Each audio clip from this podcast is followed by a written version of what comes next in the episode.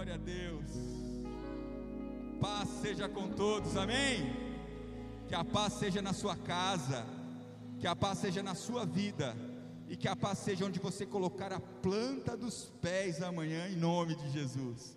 Pode sentar-se, queridos. Estamos aqui. Estamos aqui para mais uma noite, uma noite de poder e glória sobre as nossas vidas. Não porque eu mereça ou porque você mereça, mas porque o nosso Deus, o Todo-Poderoso, Ele é misericordioso comigo e com você, Ele é gracioso comigo e com você. E o Senhor tem uma palavra hoje para compartilhar comigo e contigo, uma palavra que veio do coração de Deus. É um texto um pouquinho extenso, mas eu faço questão de ler o texto todo com você, porque é importante. Filemão, capítulo 1. Esse vai ser o texto de hoje que eu vou compartilhar com você. O Senhor falou grandemente ao meu coração através dessa palavra, e eu tenho certeza que vai falar contigo também. Filemão, capítulo 1. Glória a Deus, glória a Deus.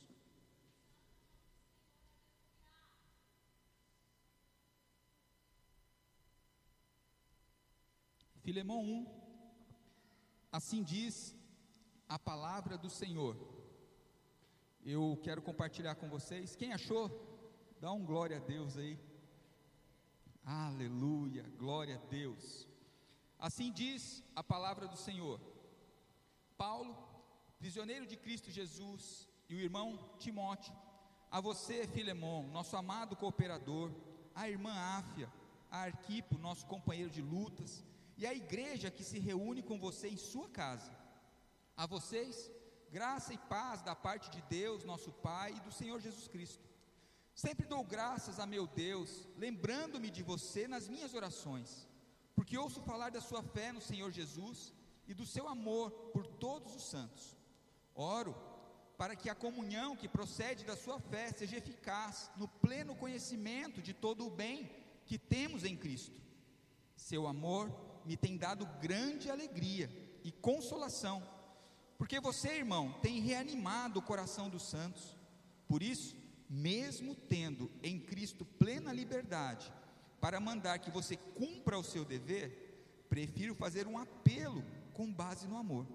Eu, Paulo, já velho e agora também prisioneiro de Cristo Jesus, apelo em favor de meu filho Onésimo, que gerei enquanto estava preso. Ele antes lhe era útil, inútil mas agora é útil, tanto para você quanto para mim. Mando de volta a você, como se fosse o meu próprio coração. Gostaria de mantê-lo comigo, para que me ajudasse em seu lugar, enquanto estou preso por causa do Evangelho, mas não quis fazer nada sem a sua permissão, para que qualquer favor que você fizer seja espontâneo e não forçado. Talvez ele tenha sido separado de você por algum tempo, para que você o tivesse de volta para sempre, não mais como escravo, mas acima de escravo, como irmão amado. Para mim, ele é um irmão muito amado, e ainda mais para você, tanto como pessoa como cristão. Assim, se você me considera companheiro na fé, receba-o como se estivesse recebendo a mim. Se ele o prejudicou em algo ou lhe deve alguma coisa, ponha na minha conta. Eu, Paulo, escrevo de próprio punho, eu pagarei, para não dizer que você me deve a sua própria pessoa. Sim, irmão, eu gostaria de receber você, receber de você algum benefício por estarmos no Senhor. Reanime o meu coração em Cristo. Escrevo-lhe certo de que você me obedecerá, sabendo que fará ainda mais do que lhe peço. Além disso, prepara-me um aposento porque graças às suas orações, espero poder ser restituído a vocês. Epáfras, meu companheiro de prisão, por causa de Cristo Jesus, envia-lhe saudações, assim como também Marcos, Aristarco, Demas e Lucas, meus cooperadores. A graça do Senhor Jesus Cristo seja com o espírito de todos vocês. Aleluia. Pai, esta é a tua palavra. Fala conosco assim como o Senhor já falou comigo hoje. Que o Senhor leve a cada um, Pai, essa mensagem segundo a tua vontade, a tua direção e segundo a necessidade dos teus filhos que estão aqui, em nome de Jesus. Aplaudam essa palavra. Aleluia.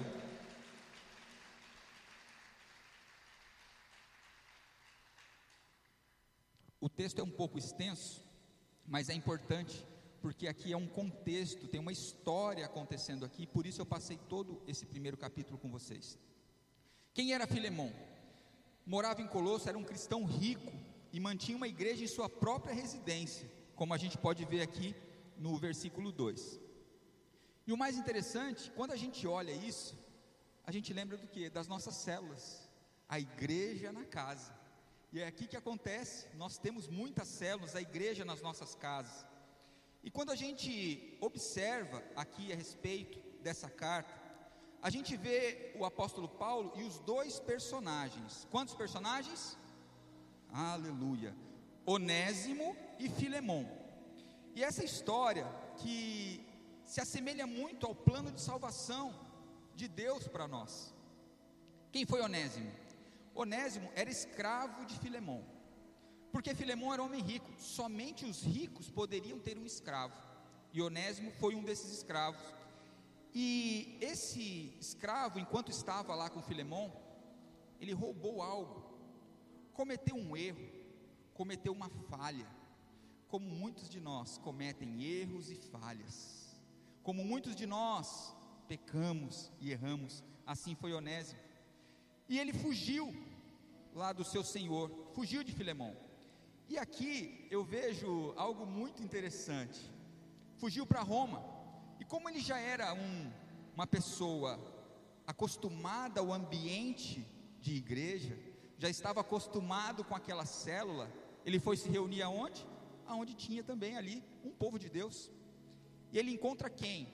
Paulo, nada menos que Paulo. Paulo o evangelizou, o batizou, e vendo ali a situação que ele tinha, que o fez fugir, que o fez se afastar, Paulo teve um cuidado com ele. Ele escreve uma carta para Filemão. Paulo era próximo de Filemão, tinha uma amizade, tinha o respeito de Filemão. E ele escreve uma carta. E essa carta é linda. Paulo escreveu enquanto estava preso quatro cartas: Efésios, Colossenses, Filipenses e Filemão. E esse caso aqui de Filemão, quando a gente entende, olha que lindo que ele fala no versículo 10: Peço-te por meu filho Onésimo, que gerei nas minhas prisões. Aqui eu já começo a falar algo com você, querido, não importa onde você está, você pode fazer algo maravilhoso. Eu não sei aonde você está hoje na sua vida. Eu não sei o que você está passando na sua vida. Eu não sei qual é a prisão que você está hoje. Se você está hoje na prisão da enfermidade, se você está hoje na prisão da dificuldade financeira, se você está na dificuldade hoje na prisão do desemprego, você pode fazer algo maravilhoso. Paulo gerou um homem de Deus na prisão. Então aprenda isso, querido. Aonde você estiver, você pode fazer a diferença. Aonde você estiver, você pode fazer algo para o Senhor. Aonde você estiver, você é luz do mundo. Você é sal da terra. Aleluia. Aplauda ao Senhor. Uou! Meu Deus! Como é lindo a gente ver que a pessoa, quando ela está firmada em Cristo, verdadeiramente, nada impede dela ser um testemunho vivo daquilo que Deus faz. Nós usamos tantas desculpas, não, mas quando melhorar eu vou, quando melhorar eu faço, quando eu sair daqui isso, quando eu chegar lá aquilo. Faz aonde você está, faz aonde você está, faça a diferença aonde você está, ajude pessoas aonde você está. Essa é a chave de hoje para a sua vida, a chave do perdão a chave que o Senhor tem para a sua vida hoje é essa. E aqui eu acho muito interessante que Onésimo havia roubado algo da casa do Senhor, mas olha o que Paulo fala: eu me responsabilizo por você. E aqui eu tenho algo de Deus para você. Ande com pessoas melhores que você. Sempre tem aquele ditado, né? Diga-me com quem andas, que digo quem és. Ande com pessoas melhores que você. O Senhor sempre tem uma nova oportunidade para a sua vida.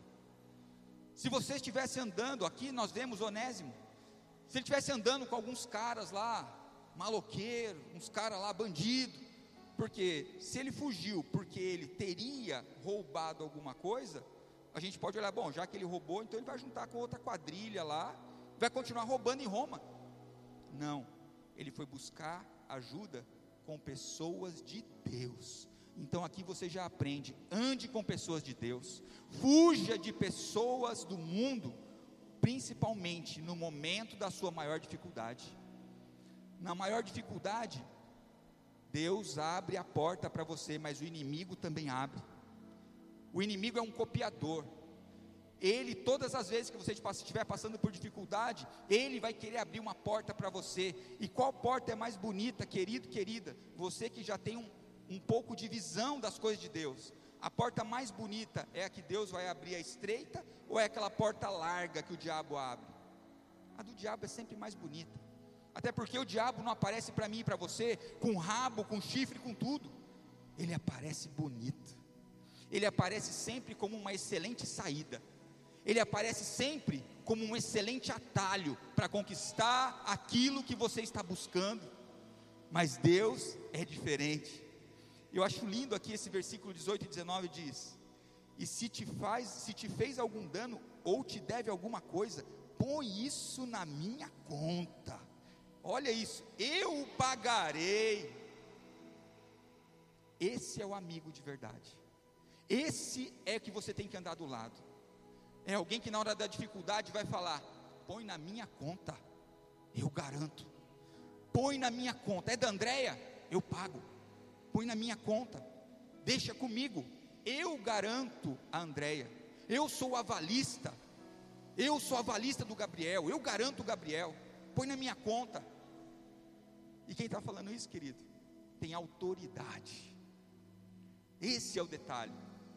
Tem autoridade para falar, é respeitado.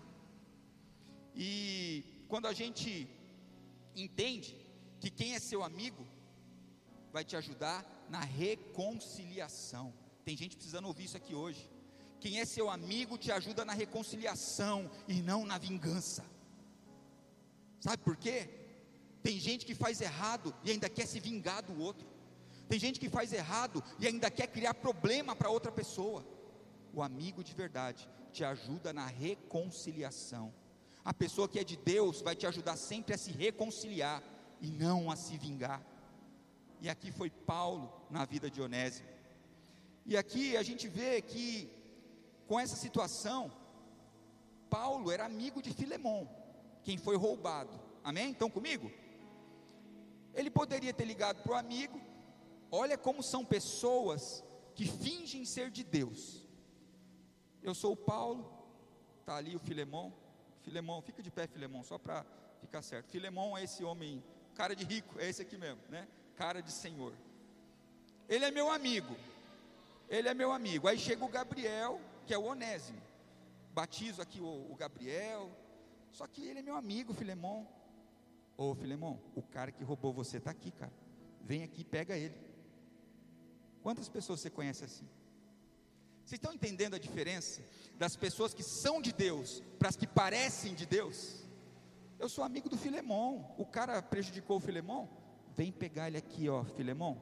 Está aqui sentadinho na cadeira aqui na igreja. Toda quinta, sete e meia, ele está aqui. Domingo, sete horas. Vem aqui, pega ele. E a pena para quem roubava era a morte. Então aqui Paulo estava com o poder da vida e da morte de Onésimo nas suas mãos. Vocês estão comigo?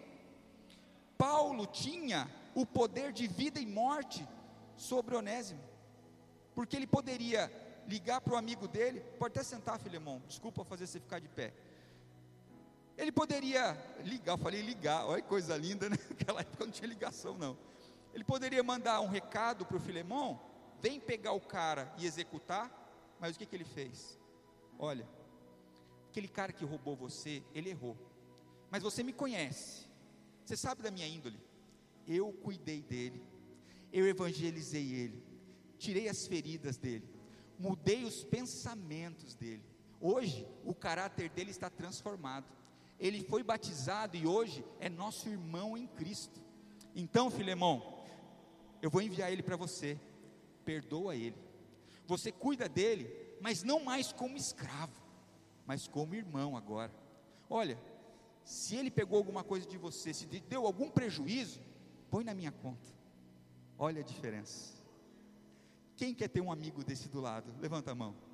Queridos, aí agora eu quero compartilhar algo com você. Você quer ter um amigo desse na sua vida, mas você tem que lembrar que você tem que ser esse amigo na vida das pessoas. Aqui nós temos três personagens que nós queremos, mas nós temos que ser. Quantas vezes você, com o poder da vida e morte de alguém, você optou por matar? Ah, pastor, mas eu não matei ninguém. Não fisicamente, mas pode ter matado espiritualmente, pode ter matado moralmente e pode ter matado com a sua língua. Então aqui você tem a opção de vida e morte sobre muitas pessoas. Quando alguém vem te falar sobre algo de alguma pessoa, a sua atitude é: vamos perdoar, vamos reconciliar, vamos ajustar, ou você é aquele que fala, ó, veio aqui em casa, o fingido, acabou de sair daqui de casa, o miserável que fez mal para você, olha, veio aqui e ainda fez aquela cara lá, quem é você? Quando você tem o poder de vida e morte sobre a vida de alguém, você age como o Senhor te pergunta hoje. Porque a gente quer ter sempre o Paulo do nosso lado para nos ajudar, mas muitas vezes nós agimos como inimigo. O Senhor quer tratar algo no nosso coração hoje. Precisamos sim estar próximo de pessoas que vão nos ajudar, mas nós temos que ser a pessoa que ajuda, nós temos que ser a pessoa que cura, nós temos que ser a pessoa que leva o alento, temos que ser a pessoa que leva a reconciliação, temos que ser a pessoa que leva ao perdão, em nome de Jesus, aleluia. Seja um intercessor e um ajudador, e não um juiz. Nós adoramos ser juízes na vida das pessoas, adoramos julgar, adoramos condenar e colocar peso sobre o erro de todo mundo. Ah, você viu aquele lá? Saiu da igreja. Aí o outro já sabia, era questão de tempo. Queridos, o acusador tem nome: Satanás. Ele é o acusador.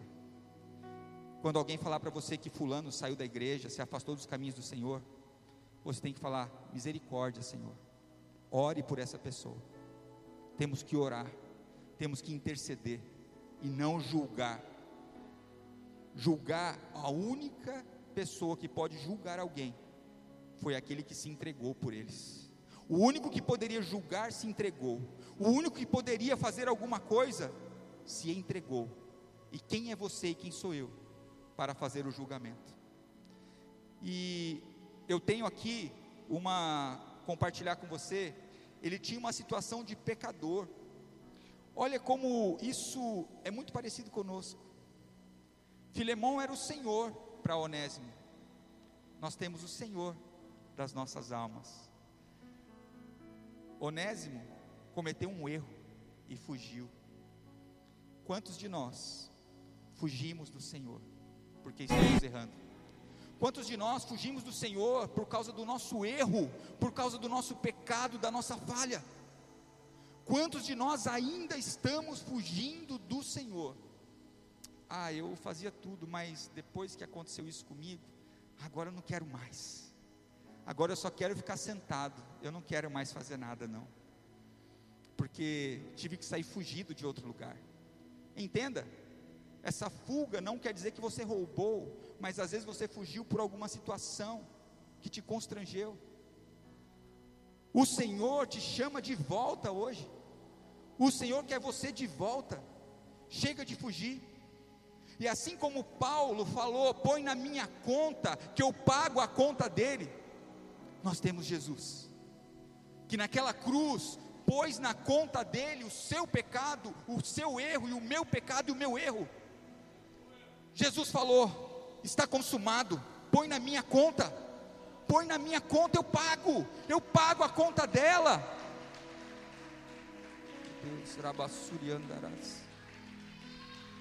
Eu pago a conta dele.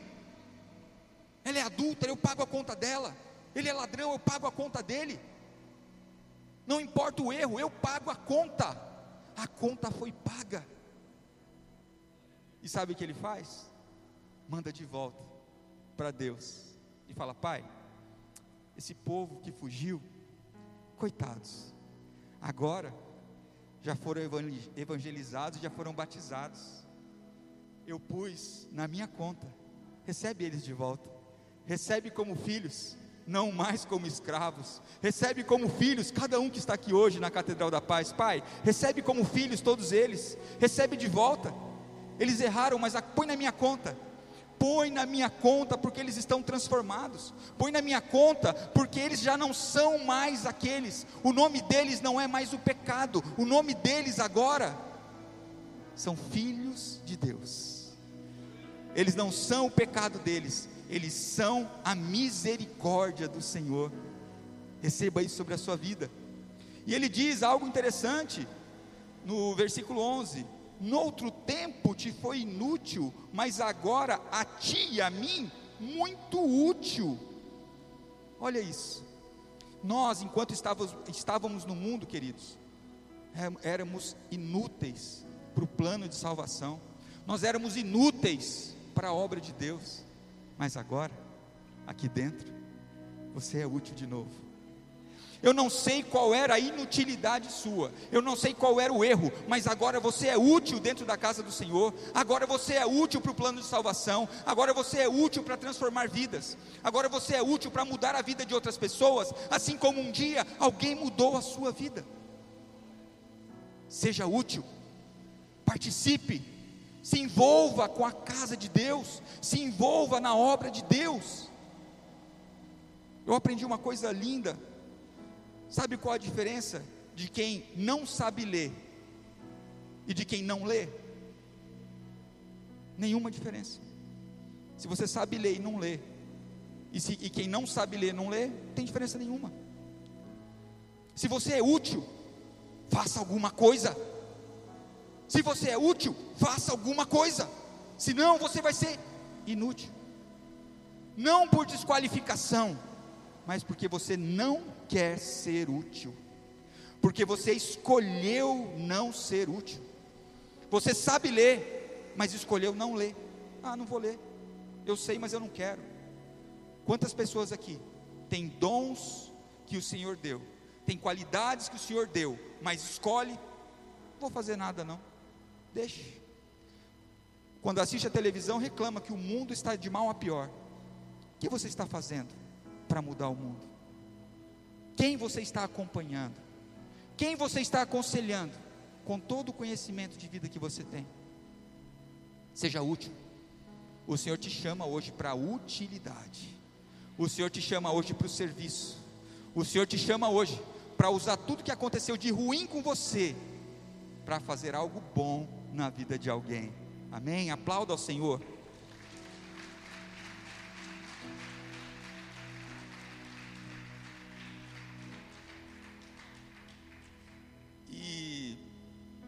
Eu vejo Onésimo nessa situação de fugir, ele errou. Bastou um erro para ele se afastar. E aqui eu vejo algo na minha vida e na sua vida. Você vai errar de novo, como eu erro e como todos erramos. Isso só vai mudar quando estivermos na glória. Enquanto estivermos aqui, continuaremos errando continuaremos falhando. Todas as vezes que você falhar, você vai fugir. Do que você está fugindo agora? Essa situação na sua vida tem que ser resolvida. Fugir não resolve. Fugir não adianta nada. É hora de você resolver. Sabe por quê, querido? Você aprendeu hoje aqui que você tem um fiador. Quem sabe o que é fiador aqui? Levanta a mão. Fiador é aquele que garante. Você tem alguém que garante você. Você tem alguém que se responsabiliza por você. Você tem alguém que prepara o caminho para você passar. Você tem alguém que te cerca pela direita e pela esquerda, pela frente e por trás. Por que você não vai resolver isso? vai fugir de novo? Até quando você vai fugir de resolver aquilo que o Senhor já preparou para você resolver? Até quando você vai fugir da presença de Deus? Até quando você vai fugir de situações, sendo que você tem alguém do seu lado para te ajudar? Recebe sobre a sua vida hoje, em nome de Jesus. O Senhor é contigo, o Senhor é na sua vida, o Senhor é na sua casa, o Senhor é na sua causa. Aproveite isso para resolver as pendências da sua vida. Chega de deixar pendências. Onésimo podia falar para Paulo: Ah, eu sei, é muito legal que você falou com ele lá, mas eu não vou, não, cara. Ah, sei lá, vai que chego lá. Ah, não sei, você mandou a carta, mas. E se chega lá ele quer me matar? Não, não, melhor não. Tem gente assim. Deus já falou: Vai, filho, faz. Vai, filha, vai. Ah, não, mas vai que eu vou e dá errado, né? E acho melhor não ir, não. Chega de covardia. Chega de covardia. Vamos resolver o que tem que ser resolvido. A chave que o Senhor tem para você hoje é do perdão e da redenção. Use a chave em teu favor. Para de deixar para depois. Para de procrastinar. Para de empurrar com a barriga aquilo que já era para ter resolvido faz tempo. Tem pessoas que tiveram problemas no ministério. Pessoas que estão aqui e por conta de uma ferida ministerial, mesmo com a carta na mão, mesmo com o envio do Senhor, mesmo com o cuidado do Senhor, não quer avançar mais. É hora de parar. Para de fugir e se entrega. Para de fugir e retorna ao caminho que deveria estar. Para onde foi Onésimo? De volta com o seu Senhor para se resolver não mais como escravo, agora como irmão. Nessa situação que você tem um problema na sua vida, você vai voltar diferente em nome de Jesus. Você não volta mais como aquele que fugiu, você não volta mais como aquele acusado.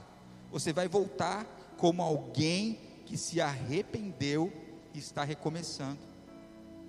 E algo que o Senhor tratou no meu coração, eu nem anotei aqui, mas foi muito forte.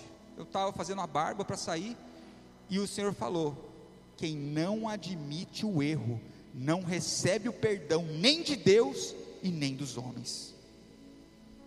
O Senhor tratou isso no meu coração, porque tem muitas pessoas que erram, falham, mas nunca admitem.